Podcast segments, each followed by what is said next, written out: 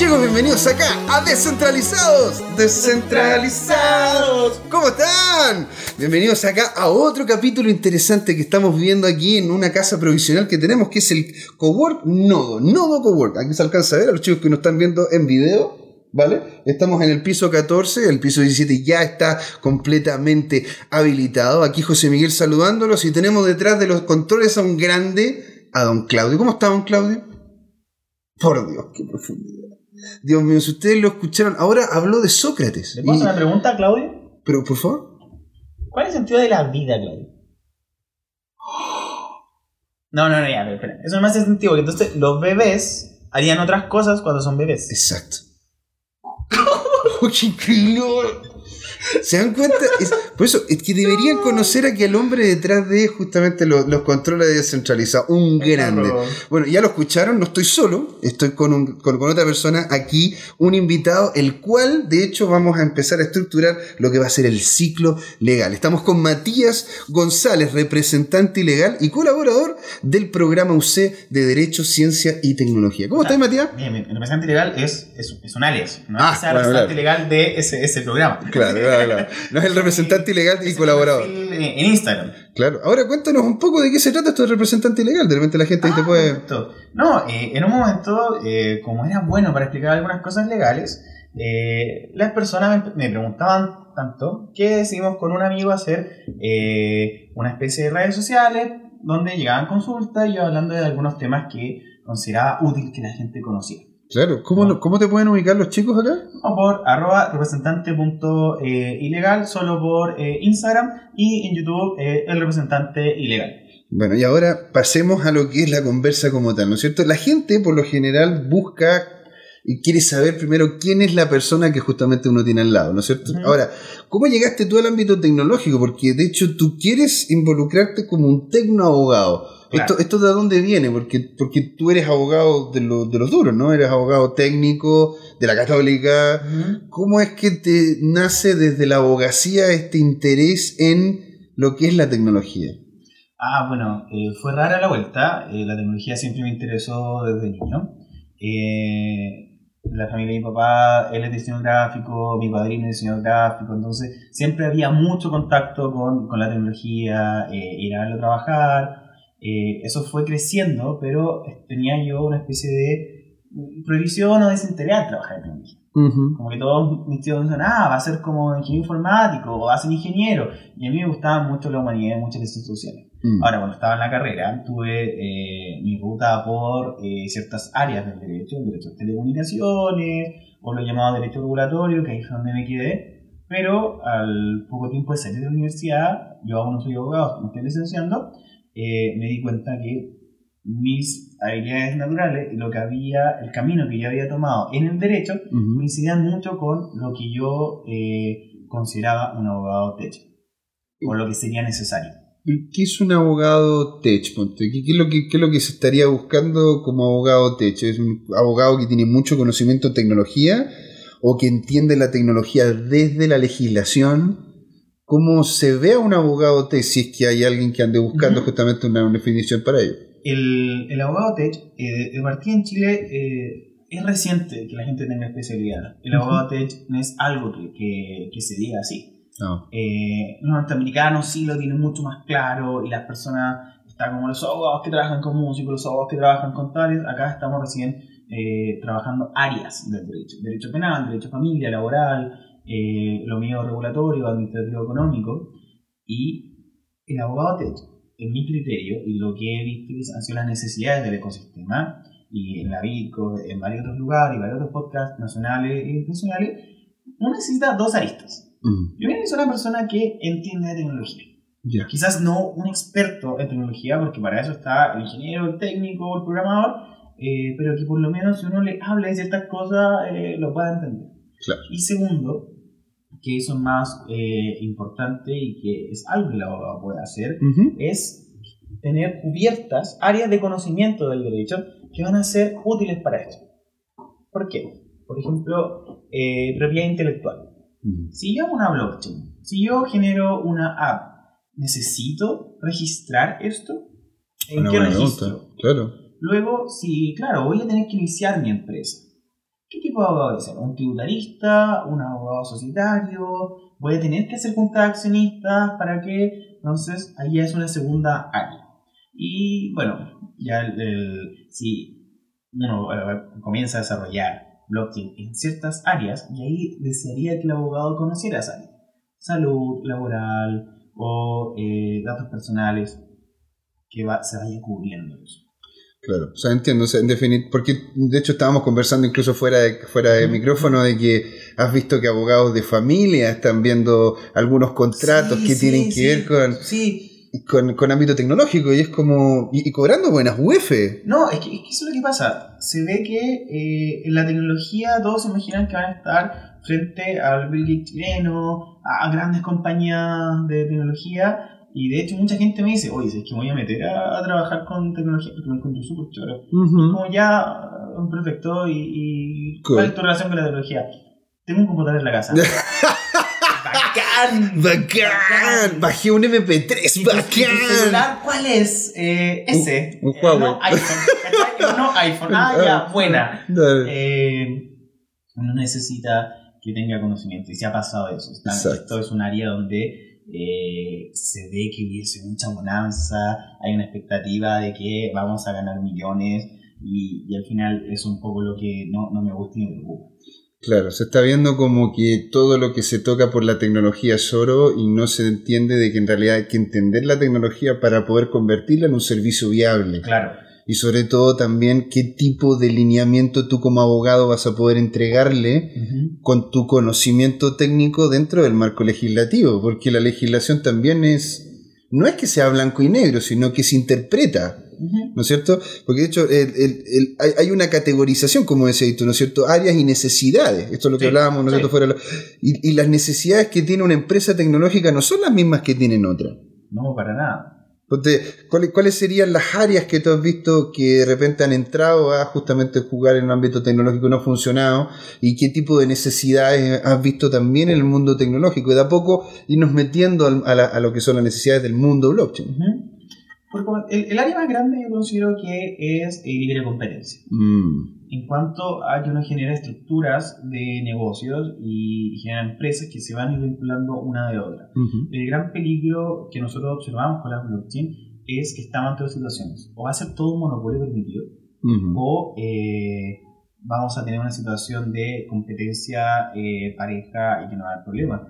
Per se, eh, tener un monopolio, tener una posición, no, muy es complicado, pero tener una posición dominante de un mercado, per se no es malo, es malo lo que yo hago con ella. Entonces ahí siempre nos, nos pasa cuando me junto con abogados que, que trabajan en libre competencia eh, o cuando con ya expertos, eh, siempre tenemos esa situación. Como, ¿qué líneas tomamos? ¿Qué es lo que está pasando acá?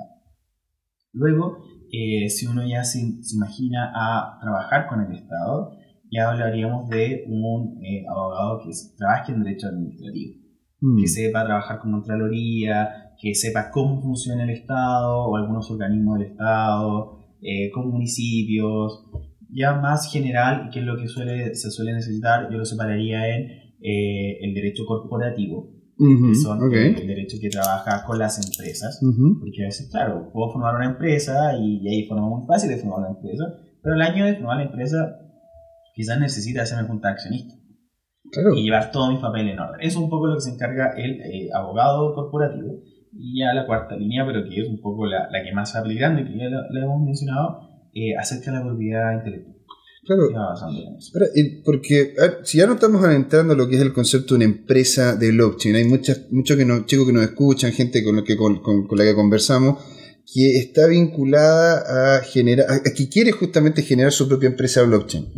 Entonces, ¿cuál sería la mejor forma de hacerlo? Porque, porque en realidad con blockchain yo podría, ponte tú, no sé, tokenizar mi empresa. O de repente saldría mejor llegar y tener una empresa tradicional y hacerlo todo por dentro. Yo como empresa, ¿cómo, cómo, cómo parto mi ciclo de empresa como empresa blockchain? ¿Te fijas cómo esta tecnología eh, entrega la, que- la categorización del tipo de empresa que yo tengo que hacer? No, ahí primero eh, tendríamos que pensar en maniobras. Ya. Eh, es muy distinto hacer una empresa individual de, individual de responsabilidad limitada a una sociedad anónima. tributariamente la carga es distinta, eh, las responsabilidades que yo debo tener como director de una y otra empresa es, es bastante distinto. Eh, luego, eh, que ya acá un poco de la decisión de la persona. Si yo, eh, no sé, tú decías César Vázquez, un, un panel que tuvimos acerca de, de la banca, Sí. eh, Mandamos un saludo a consideraba- César. Claro, él no considera que es un valor en trabajar en blockchain sin decir que es blockchain. Claro, puede ser eso una opción. Si yo escondo que trabajo en blockchain eh, por medio de toda mi estructura, porque al final no estoy eludiendo el impuesto, no estoy haciendo nada grave, pero no que no sea mi bandera de lucha es como ya una opción que yo lo considero algo más para la persona. Mm, ¿Qué opción van, van a tomar? entiendo. Y luego desde ahí un poco eh, tener responsabilidad en que eh, hay que cuidar el ecosistema. En el sentido de que cada persona entusiasta en el blockchain o entusiasta en, en la tecnología Ujú. en general eh, debe un poco darse cuenta de que eh, una mala jugada de uno puede afectar al resto. Claro, porque se genera también una animadversión, sobre todo con, la, con, con- con varios que han mal utilizado esta tecnología y la han posicionado, te fijas, de mala, de mala manera. Como quien, como que, acá en Chile nos tiran así en la cara. ¿no? claro, ¿No? te das cuenta, o sea, lo que pasó también con el Tribunal de la Libre Competencia y la exchange, ¿no es cierto? Que en Ujú. definitiva les colocaban como lavado de dinero, siendo de que todas las personas que se vinculaban a los exchange en un principio tenían cuenta bancaria. Es que claro, eso fue por ejemplo lo que nosotros no sabíamos. Porque por la, el medio de comunicación, si uno buscaba qué estaba pasando eh, en el tribunal, eh, se hablaba de eso. O sea, el periodista que no sabía sobre tecnología, o quizás sí sabía y era la forma más rápida de obtener eh, clics o vender diario, Claro, era eh, decir que, que había empresas de blockchain que hacían lavado de activos, que hacían lavado de dinero. Eh, entonces, claro, hay que tener esos riesgos. Luego, que también un poco uno podría o no cargar con eh, una espalda de lo que es blockchain. Ah, porque tener blockchain entonces es legal o es ilegal. Porque, porque en definitiva eh, la legislación tampoco dice nada al respecto. O sea, ¿qué, qué- qué tipo de fundamento podéis tener onda para decir esto es o no es legal? Porque partamos con eso, porque de ahí sale una serie de preguntas que en realidad tenemos para rato, ¿no? Pero ¿Mm? el, el- el- el decir que, que yo tengo una empresa, porque ya, ya justamente hablamos de que yo la creé. Tú nos dijiste cuál es el proceso. Tengo la empresa, bacán. Lo que estoy haciendo como actividad, ya que involucra la tecnología blockchain, ¿es legal? ¿Es ilegal? ¿Estoy en ese sector gris que nadie sabe y que todos me pueden pegar por todos lados?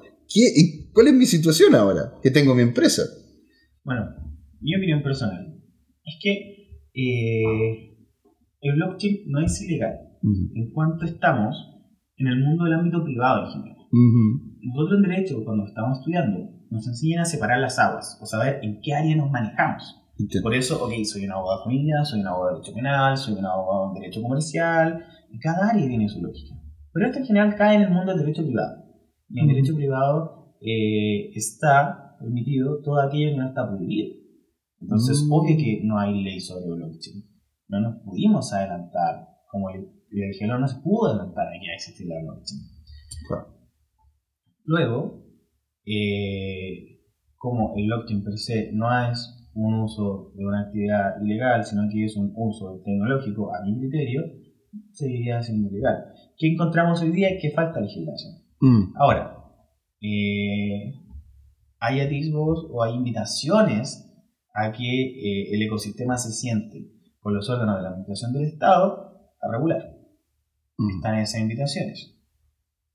Porque hoy no hay ley clara. No hay Mm. algo que diga, ok, esto es lo que va a regular blockchain, esto es lo que se va a tratar, esto, con esto se va a trabajar. Pero a mi, a mi criterio, es casi imposible de que salga una legislación antes que la sentencia del Tribunal de Defensa de Competencia. Ya. Que tú mencionaste, la situación de los chicos de las exchanges con los bancos ante el Tribunal de Defensa de Libre Competencia. La lógica del Tribunal de Libre Competencia es que sus fallos son vinculantes y generan una especie de precedente. Son vinculantes para las partes y generan precedente para todo quien litigue ante, la, ante este tribunal. De hecho, el Tribunal de Defensa de Libre Competencia suele hacer sentencias explicando cosas, tomando decisiones, en especial por cómo se está llevando esta demanda, que lo pueden ver en el capítulo 49, en que hablamos un poco de esto y, mencioné Exacto. un poco cómo estaba el panorama, van a haber varias decisiones que tribunal va a tener que tomar. Y si no las toma, se va a notar. Y esto es una instancia judicial. Instancia judicial donde todavía va a afectar la los tribunales superiores, las cortes superiores de justicia. O sea, esto tiene que ir escalando, dices tú. Sí, sí. Ya, y esa escala, ese- el el ir escalando porque una, porque si el tribunal dice, ok, esto, esto es legal, vamos a colocar los dos casos. Dice, esto es legal. Al decir que esto es legal, ¿qué significa que sea legal? ¿Qué significa que yo puedo llegar y desarrollar actividades blockchain o que puedo desarrollar algunas actividades blockchain nomás? Las que justamente se notaron en este proceso del tribunal, porque ellos hablaban de lo que es más que nada el concepto transaccional de las criptomonedas Ujú. pero no habla, ponte tú, de otros elementos como las STO, las ICO, eh, to- todo lo que tiene que ver, te fijas, con otras dinámicas que están involucradas en la misma tecnología. Entonces, hablemos ahora, en, en, esta- en- en- ¿cómo se llaman los, los minutitos restantes? Te fijas, hablemos de si es que dicen que sí. Y después, en, en- después como ya, ya estamos a cuatro minutos, pero después vemos lo que dicen que no. ¿Qué pasa si que dicen que sí? Es legal.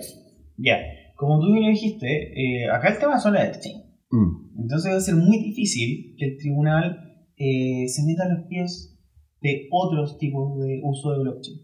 No, en sí no, no, no está muy cercano eh, y no es algo el tribunal. El tribunal no puede tampoco hablar de todo lo que quiera, sino que solamente puede responder a lo que las partes indiquen. Y como son las partes exchange, solamente va a regular o pasaría a regular las exchange. entiendo. Ahora, eh, si esto va a ser una decisión fuerte, en el sentido de que eh, va a afectar otros usos de blockchain, Mm, indirectamente, pero las va a afectar, porque debería ser nuestro precedente de, ok, ¿qué es lo que pasa acá? Claro. Si nos dicen blockchain se, se prohíbe, blockchain no se puede utilizar, ya ahí va a ser complicado. Y quizás tendríamos que esperar que un ley revierta esto, o un cambio mucho mayor. Eh, Estamos en la parte, ponte tú, de aceptación. El, el tribunal dice ya, sí, Entonces, acepto que justamente este precedente que se genera en lo que es el concepto de las exchange es correcto. Por lo tanto, eso significa de que solamente va a quedar el precedente de el concepto de la, de, de la transacción, de las transacciones de esta, de esta- ujú. y tendría que entonces generarse otro precedente, otro aparte, también aceptado, para justamente lo que son las STO, Sí. lo que es la utilización de esto como tokenización de algún producto en específico. Es decir, el, el estar atento a esto que estamos viendo ahora con el tribunal no significa necesariamente que si yo tengo esta empresa que acabo de crear, como habíamos dicho, que me quiero ponte tú, ir a tokenizar, como hablamos en, en unos capítulos anteriores, hablamos, te fijas, del café, si yo quiero ponte tú tokenizar el café o tokenizar el cobre o quiero tokenizar cualquier otra cosa, eso estaría también fuera de lo que es la resolución de la, de la Sí, tribunal. Quedaría fuera. Wow. Quedaría fuera. Y habrían graves problemas si el tribunal eh, busca regular todo.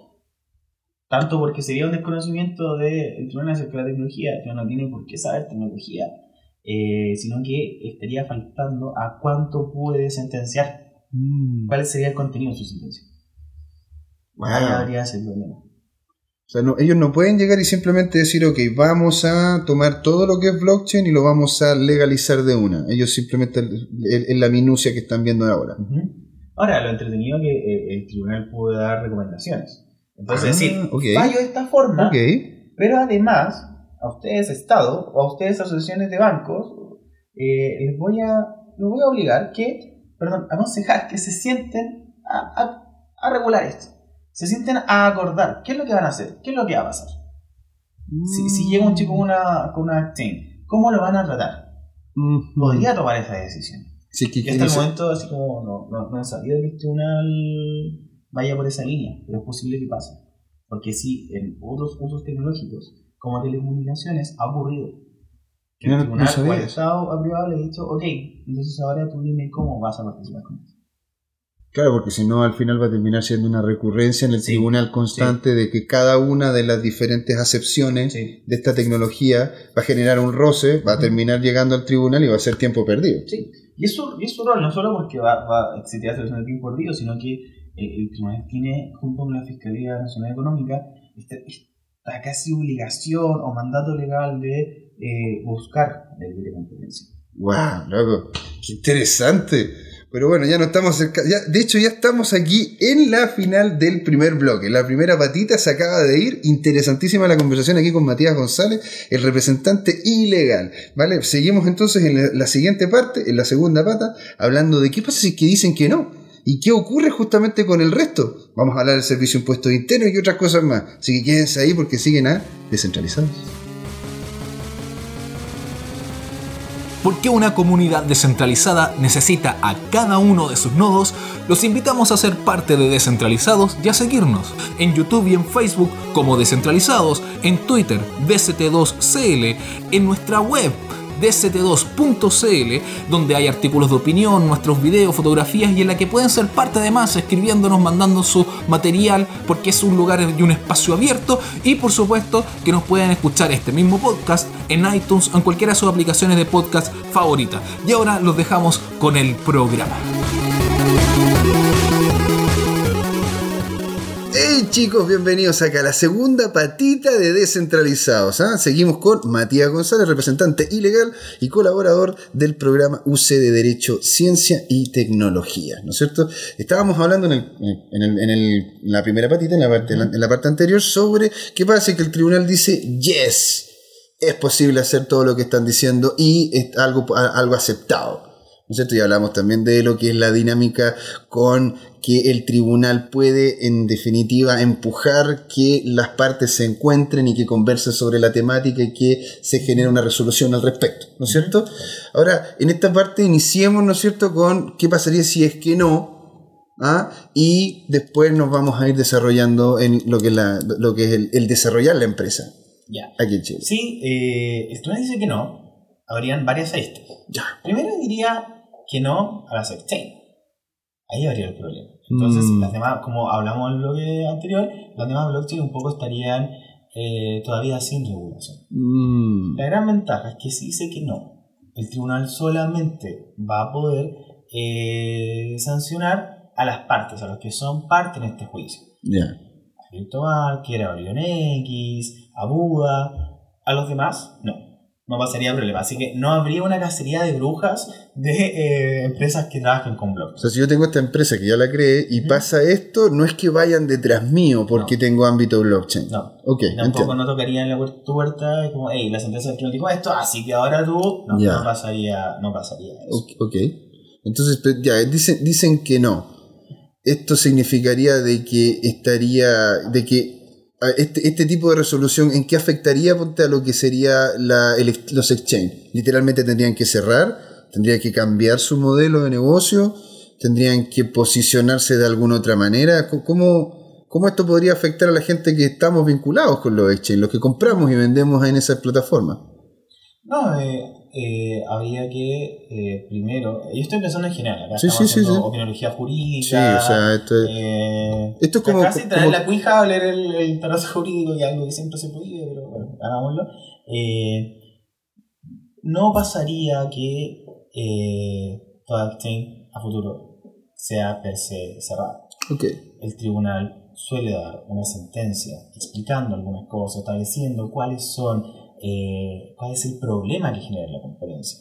Por lo tanto, se podría adecuar la regla de negocio. No tenemos tan claro de qué va a ser lo que va a hacer el tribunal. Entonces, por lo mismo, está bien, las exchanges que son parte estarían fuera. Pero eh, podría, podríamos tener algunas luces o espacios en que, otras, en que unas nuevas exchanges puedan participar en el mercado chileno. Ok. O sea, no, no es que no se- significa que netamente esto afecta a los que están vinculados con esto. O sea, volvemos a lo que dijimos hace unos segundos, que es CryptoMarket, Orion y Buda. Sí. That's it. Sí. La gran razón es que, eh, como te explicaba, de cómo es la sentencia del tribunal, que eh, es un tribunal especializado, es- esto es raro, o sea, esto no pasa en derecho familia, no ocurre en derecho laboral, eh, sí habría un tipo de eh, regulación. Ah, ok. Y de la misma forma se podría llamar a regular. Y si yo tengo, porque bueno, claro, estam- estamos hablando de lo que es las transacciones de moneda, porque eso es lo que es un exchange. Pero si yo ponte, tengo, quiero llegar y desarrollar mi empresa, tiene que ver con tokenizar café, o quiero tokenizar alguna otra cosa, o quiero utilizar la tecnología blockchain, tanto abierta como cerrada, para desarrollar algún tipo de estructura empresarial. o quiero ayudar para generar un servicio puntual, un juego. Quiero generar un juego, te fijas, que tenga blockchain y que tenga ese, un, nivel de, un nivel de hasheo. ¿No es cierto? Eso, eso no me limita, entonces yo puedo seguir haciendo mi actividad sin problema. Es que hoy no te limitaría, con certeza tampoco te limitaría, pero sí yo eh, recomiendo algo. Eh, primero uno si ya está haciendo negocios con blockchain y no tiene tan claro eh, cuál va a ser la regulación que se sigue, porque como hablamos, no hay, eh, sí es conveniente ir a tocar la puerta del servicio interno. Ah, Pedir ok. un oficio, pedir como, hey, este es mi problema, este es mi negocio, ¿cómo te tributo? Claro. El servicio de impuesto interno va a dar una respuesta. Bueno, ya es nula la respuesta y es como, ok, mira, me puedes esperar unos meses porque todavía como que tenemos cosas que hablar. Eh, sería una hipótesis, pero si ya nos dice, mire, ¿sabes qué? Tribútame como si fuera simplemente un cambio de activos o si estuviesen trazando cosas y no dinero. ¿Ya? Cosas y no dinero. Claro. Sí. Ya. Porque se- Supongamos que el servicio impuesto dice eso. Uno tiene la ventaja al, al ocurrir esto que eh, si yo sigo una respuesta que me da el servicio de impuestos internos, independiente que después el servicio de cambio de opinión o la ley cambie o aparezca una nueva ley, como es la hipótesis que nos podría ocurrir, Ajá. yo no sería sancionado cuando seguí lo que me dijo el servicio de impuestos internos. Es como, A ver, ok, ¿Cómo es? O sea, si yo llego y le pregunto a la... Es, para entender. Es Sí, para entender. dale, dale. Es para entender. O sea, yo llego y le digo, ¿sabe qué servicio? Yo tengo esta empresa... Pongámoslo en el caso de que quiero crear un juego. Quiero crear un juego Ya. en blockchain y, eh, no sé, se llama Cripto Amigos. Y como Cripto Amigos, que tengo esta y esta dinámica y la idea de poder generar este modelo de negocio. Ujú. ¿Cómo le pago a usted? ¿Cómo hago yo para poder justamente hacer esta dinámica? Y ahí el servicio me respondería, y si en caso de que llegase a haber una ilegalidad en lo que estoy haciendo, dado de que el servicio me respondió, yo quedo libre de polvo y baja. depende de lo que te responda. Si el servicio dice, tú puedes hacer tu actividad. Y luego el servicio dice, no, ¿sabes qué? Lo pensé mejor y lo que están haciendo es ilegal. O una nueva ley sale y dice, no, es justo, cripto, cripto amigo eh, haría esto que es ilegal. eh, ahí estaría eh, libre de responsabilidad porque seguí la opinión del servicio. Yo no puedo ser juzgado, no puedo ser sancionado, mejor dicho, por seguir eh, la indicación del servicio interno. Ese, es, esa es la situación Claro. yo quedo. Ahora, sí, y acá está la segunda línea.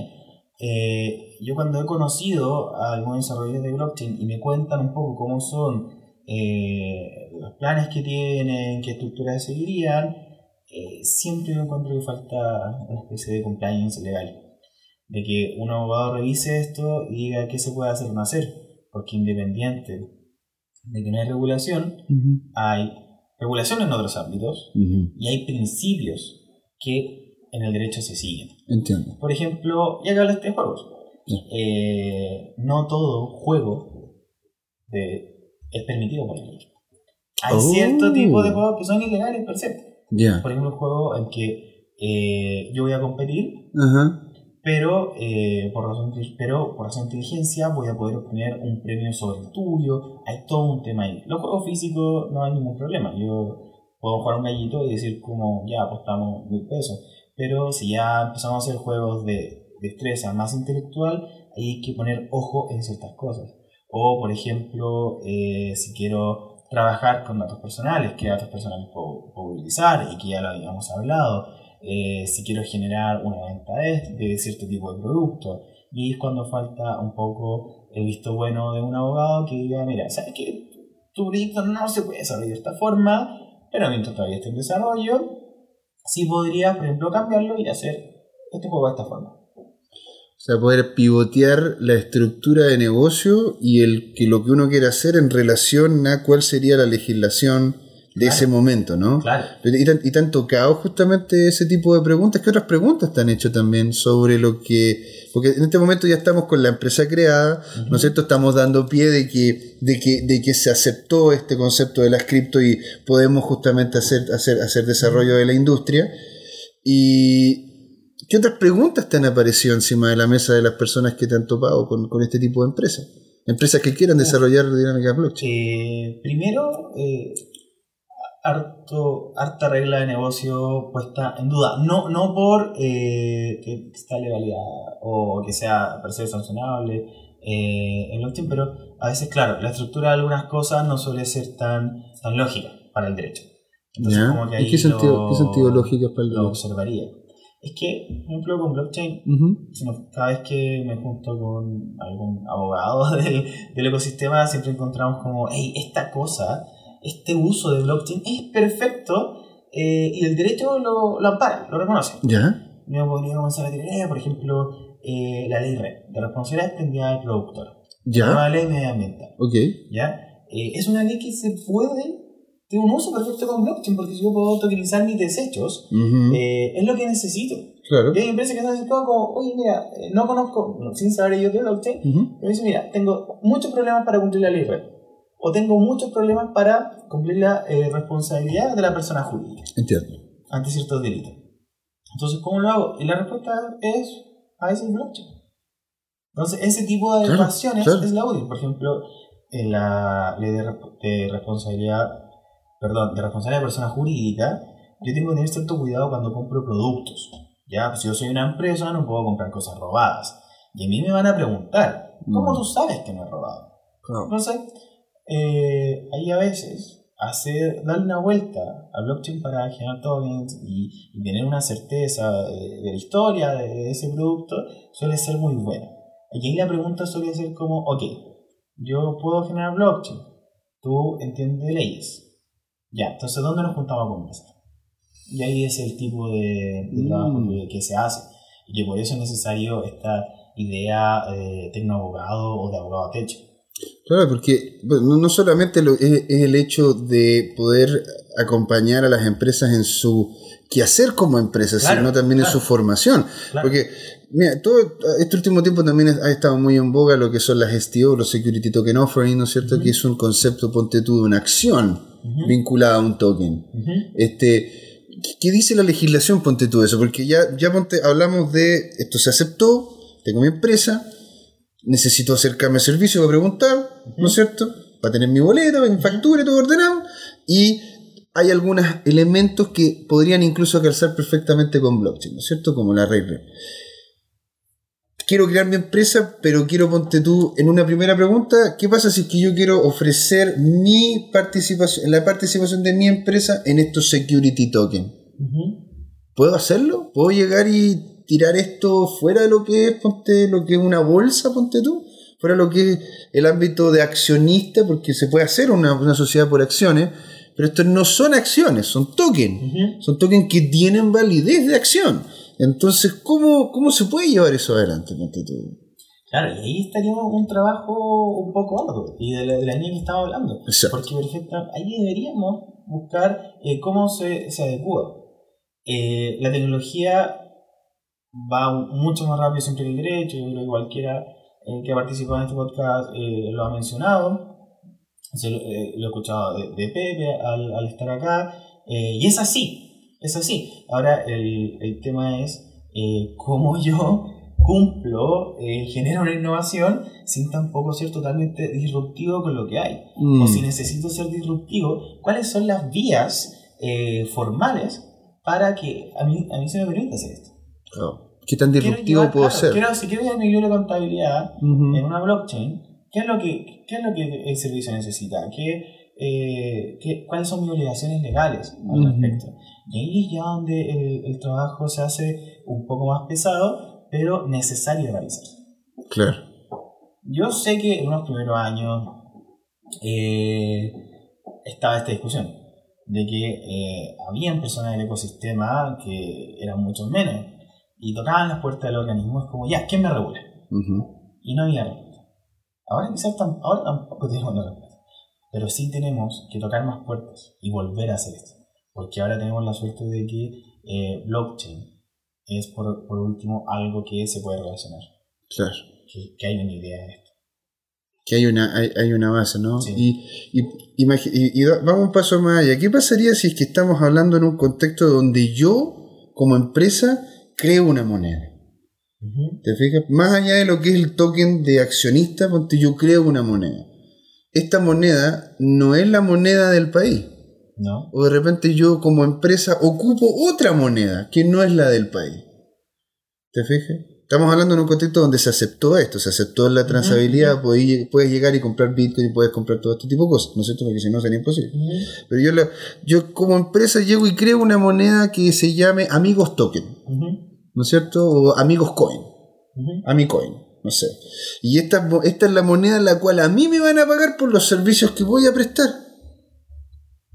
¿Cachai? Entonces, ¿cómo yo puedo llegar y pagar impuestos en relación a esta moneda, ponte tú? ¿Cómo puedo llegar y dar cuenta de que esta moneda, a mí, con esta moneda yo estoy dándome vueltas? ¿Te fijas en, en- en mi contabilidad? Eh, ¿Es legal? ¿No es legal? ¿Puedo usar una moneda que no sea la, la de Chile para poder hacer mi, tra- mi, mi, mi, mi, mi, mi, mi efecti- eh, mi- mi- mi trato, mi efectivo trato con el cliente? Bueno, yo, yo creo que eh, si uno va con esa simple propuesta a algún funcionario público, eh, asumiendo que él desconoce la tecnología, sería como que no. O sea, que no sabría cómo tratarte. No Claro. sabría qué hacer contigo. Y es la respuesta que hemos tenido. Eh, Sí, pues, o sea, sabría cómo tratarme. Me diría, por mire, ahí, ahí está la puerta, entro por Claro. ahí, puede salir. Amigo, vaya nomás, vaya nomás. Psicólogo y terapeuta, dos cuadras más. Hay un terapeuta- claro, ¿una moneda de qué? Una moneda de qué? Una que no existe, pero la puedo tocar. Volviendo a, a eso y una, una discusión que hemos tenido, eh, a mí me ocurre que a veces debo observar cosas que no, que no tienen luces de, de tratar con tecnología, Mm, pero que sí me dan respuesta. ¿Ya? Por ejemplo, el contrato de trabajo. Me pueden pagar con, con especies, me pueden pagar con bienes. Hay límites. Y la ley dice, ok, se puede hasta de esta forma, de esta otra forma, Ujú. si te pagan así, eh, tus contribuciones serían de esta forma, tus impuestos se- serían de, de esta línea. Entonces, ese es el trabajo que eh, se debe hacer. Wow. Ese es el, el trabajo que vamos a tener. A mí me encantaría que, por ejemplo, llegara una empresa que diga, yo quiero pagarle a las personas con, con Bitcoin o quiero pagarle con un criptoactivo. Claro. Y tengo mi propio criptoactivo. Vamos, ¿qué hacemos? Y para eso está la presidente Criminal. Pregunten, acérquense a mí eh, para que busquemos las soluciones. Claro. O sea, esa, ese sería justamente la- la- la- el lineamiento a seguir, porque imagínate llegar, llegar a un abogado tradicional y proponerle este tipo de dinámica, el tipo, el tipo va a quedar sobre la cabeza, ¿no es cierto? También, una vez te dice que sí lo puede hacer, pero no tiene base, base para poderlo lograr. ¿no? Claro, y de hecho a mí me, me pasa, eh, como a veces me toca relacionarme con abogados laboralistas, eh, le empecé a preguntar, oye, ¿qué, qué pasa si me van con un criptoactivo? Y es como, ¿qué? No, bueno, criptoactivo es esto, blockchain, Bitcoin. Ah, ya, ya, ya sé lo que. Ya, ¿qué pasa si me pagan con eso? Eh, no, no sé, estaría todo mal. Pero ¿qué pasa si a un temporero le pagan con eh, productos? O con el set pagamos con productos. ¿Tiene respuesta a eso? Sí, sí hay, ya. Entonces. Y yo le dije a Link como. Claro, hacía porque- algo neuronal como, hey, acá tiene un contrato de trabajo que sí funciona con pago en especie. Entonces, acá se puede. ¿Y cómo lo- puede. y- pero cómo podéis también llegar y hacer el pago de impuestos en relación a especies? Porque se hace la categorización, se hace el valor neto, se hace. ¿Qué se hace para poder de- determinar si es una especie o no? Porque una especie me imagino que es algo tangible. Yo puedo. Ujú. Todo lo que son especies, me imagino que si yo llego y te quiero pagar en arroz, te pago en una bolsa de arroz, po. Claro. no te pago en, un, en algo ficticio de arroz, ¿no es cierto? O, o te puedo pagar o- o una especie también, pregunto porque no sé, la verdad que conozco. Una, o yo te podría, te voy a pagar en arroz, pero te voy a pagar en esta hoja que acredita a futuro un arroz. ¿Qué- ¿Cómo, cómo se Ya, hace la diferencia? pensando, ¿qué pasaba si eh, te pagan con un bono de arroz? Un bono del cultivo de arroz. ¿Cachai? ¿Hay una diferencia eso? ¿Y ¿El, el valor que tiene eso es en el spot? ¿Es el valor futuro que va a tener eso cuando yo lo tenga ya físico?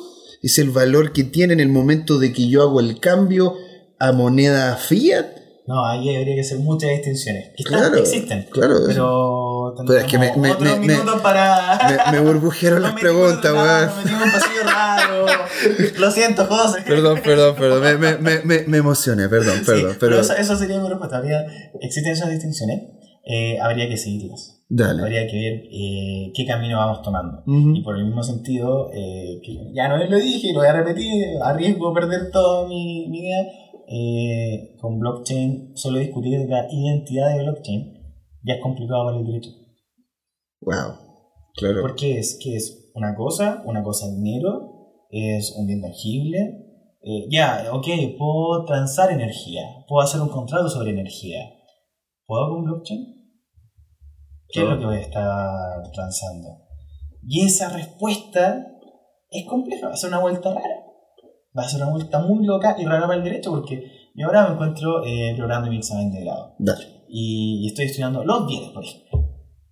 Que, que, que, que un inmueble distinto a un mueble, que, que es lo que es un vaso, que es lo que es la vaca, que es lo que es la vaca si estoy en una granja. Y ahí juego con, con blockchain. ¿Ya? Ya, ¿Cómo califico la blockchain? Y, es una, y, y va cambiando. Porque claro, ya puedo decir, bueno, es mueble. Pero, ¿qué pasa si es moneda? ¿Qué pasa si es esto? Eh, ¿Tiene un valor fungible? ¿Es consumible, no consumible? Pero después llega alguien y dice, hey, existen blockchain que son cosas que, que, después uso explotan, o también que después uso explotan y desaparecen. Ya. Entonces al final como que creo que al momento de investigar eso o irnos por esa línea, vamos a llegar a tantos puntos sui generis que, que va a ser complicado para el derecho y claro, van a claro. haber cinco tesis doctorales increíbles sobre, sobre lo mismo, espero. espero ser una de esas tesis también, eh, porque da, da para mucho. Y de hecho, bueno, ya que nos estamos acercando al final, estamos ya unos cinco minutitos del final aproximado, este, quisiera llevarte un poquito más allá, porque ya hicimos justamente todo el proceso desde, desde que yo no tenía empresa, la creé, qué pasa con qué pasa hasta el pago de impuestos y ahora lo que es la parte de la tokenización y las empresas diferentes que hemos creado, ¿no es cierto? Ahora, en lo que es el contexto legal que tú conoces, me gustaría que nos pudieses incluso entregar nociones de cuáles serían las pos- los posibles negocios, los posibles empresas, las posibles oportunidades que podríamos encontrar dentro de un marco legal posible con blockchain. Ponte, eh, lo que estábamos hablando, no sé, de poder pagar en especie. Ujú. ¿Cachai? ¿Y qué- ¿Qué otro tipo de dinámica está dentro del marco legal de ahora como oportunidad para poder desarrollar la tecnología? Ya que nos están escuchando muchos emprendedores que tienen que Ya, ver con acá esto. voy a ser muy, muy amable, porque voy a regalar ideas. Pero bueno, la, la gente... la Solo voy a decir, yo lo vi primero, o lo vi primero y lo dije en un podcast. Pero, pero, pero bueno, o sea, la idea es que si, al- si Claro, si alguien eh, tiene, que, que hable al ecosistema, ecosistema, este, este regalo. Así que escuchen, escuchen bien, ¿no? Se vienen cinco minutos de puro oro. Ya. Eh, responsabilidad extendida del productor. Dale. ¿ya? Eh, como esta ley obliga a que uno debe tener control de sus desechos, control de cuáles mi, mi- los productos y mi ciclo eh, de producción, eh, tener tokens que, que vayan buscando mi desecho, mis productos y que yo pueda saber como, hey, eh, no sé, esta bolsa de café, ¿dónde estuvo? Y después de meses de comprarla y, y tirarla a la basura, preguntar, ¿dónde está? ¿O dónde está el desecho de esto que? Ya, Claro. red. Eh, responsabilidad de la persona jurídica. Lo mismo, como también hay ciertos ámbitos donde a mí me exigen tener eh, un inventario certero, Ujú. de decir dónde estuvo y dónde va a estar, Ujú. y después de que ya no está en mi control, ya no está en mi bodega, dónde quedó, Ujú. hasta cierto límite, también eh, tokenizar eso, hacer una blockchain, eh, para esto sería eh, bastante útil. Eh, a mí los contratos de trabajo, lo que hablamos del pago en especies, yo encuentro que ahí hay cierto, lo veo como posible, pero con mucho cuidado, con mucho cuidado. Mm. Porque ahí sí que vamos a, a, a transar un, una área peligrosa. Eh, lo mismo, cada situación donde se deba generar un acta y mayor confianza del acta, mayor confianza de lo que estoy diciendo, eh, también, ya que hablamos de derecho corporativo en general. Mm. No sé, una junta de accionistas que debe ser grabada, por ejemplo, Mm. una asociación gremial. Yo hace unas semanas eh, me preguntaba a unos organizadores de un evento de empresas de un mercado de, de transporte. Me decían, hey, mira, eh, tenemos esto y vamos a juntar a, a distintos competidores, no sé qué. Y decía, ok, ¿la libre competencia? ¿Por qué? Mm, Dice, no, porque vas a juntar competidores Ujú. y se pueden coludir. ¿Cómo vas a hacer tú que no se coludan? What? o que no participen de, y es como no importa y si lo hago que quiera afectar o si no ya Pues imagínate si se le va a hacer algo. Al final sería como si yo me siento con alguien y me dice mira yo se me ocurre que puedo hacer esto esto con la blockchain para mí es súper fácil decidir ok entonces legalmente mira esta es la necesidad legal esto es lo que va pasando Claro, o sea, esto es lo que este- se va necesitando lo que puedo destilar un poco de las opciones que diste tú es algo que tenga que ver con más con el accountability, ¿no? Con, sí, con- con- sí. Que para mí yo lo veo más rápido. Mm. o, o todo lo que genera eh, BIM las personas que hacen viven en blockchain, Ujú. porque Information Model, que, que tuviste grande, que expositoras acá además, Sí, sí. Eh, todo mucho. yo pensaba, esta es una necesidad legal increíble. Claro. Yo este, ansío llegar a una clase de civil como ayudante o para como profesor y, y poner ese caso para estudiar responsabilidad civil o responsabilidad penal. Mm, Imagínate una situación donde se puede generar un edificio completo y tener claro quién hizo cada cosa. Es una responsabilidad absoluta. Por primera vez es una responsabilidad absoluta y que no vamos a estar siendo el consumidor o el, el socio peloteado porque la responsabilidad fue otra persona y la otra persona dice no, fue de este otro, así. Qué maravilla. Bueno, Matías, nos estamos acercando al final, ¿vale? Y te quería dejar, ojalá un minuto acá, si es que quieres comentar algunos, algunos puntos y también donde te podemos encontrar en redes sociales para poder ir cerrando ya el programa, chicos. Ahí está. Perfecto. Eh, a ver, algunos minutos. Lo que quiero hacer en este ciclo es un poco eh, encontrar el camino del, del abogado Tech. Eh, así que eh, les pido paciencia, les pido información también que compartamos un poco. Para que cada vez existan más abogados que estén interesados en, esto y que al final el ecosistema pueda elegir los servicios legales que necesita. Me, gustaría mucho eso, que, que no, eh, no saber que se contrató a un abogado que no tiene nada que ver con tecnología o con blockchain. Y bueno, si alguien me quiere contactar, eh, tengo Instagram, arroba representante.ilegal. Ahí, si me envían dudas, no voy a dar una asesoría, pero sí voy a generar eh, contenido. Entonces te voy a responder, pero en general no, no es una respuesta desastre. y también eh, por YouTube, eh, el representante ilegal, donde voy subiendo eh, videos eh, explicativos teniendo los minutos extra que nos da YouTube y que no están en Instagram.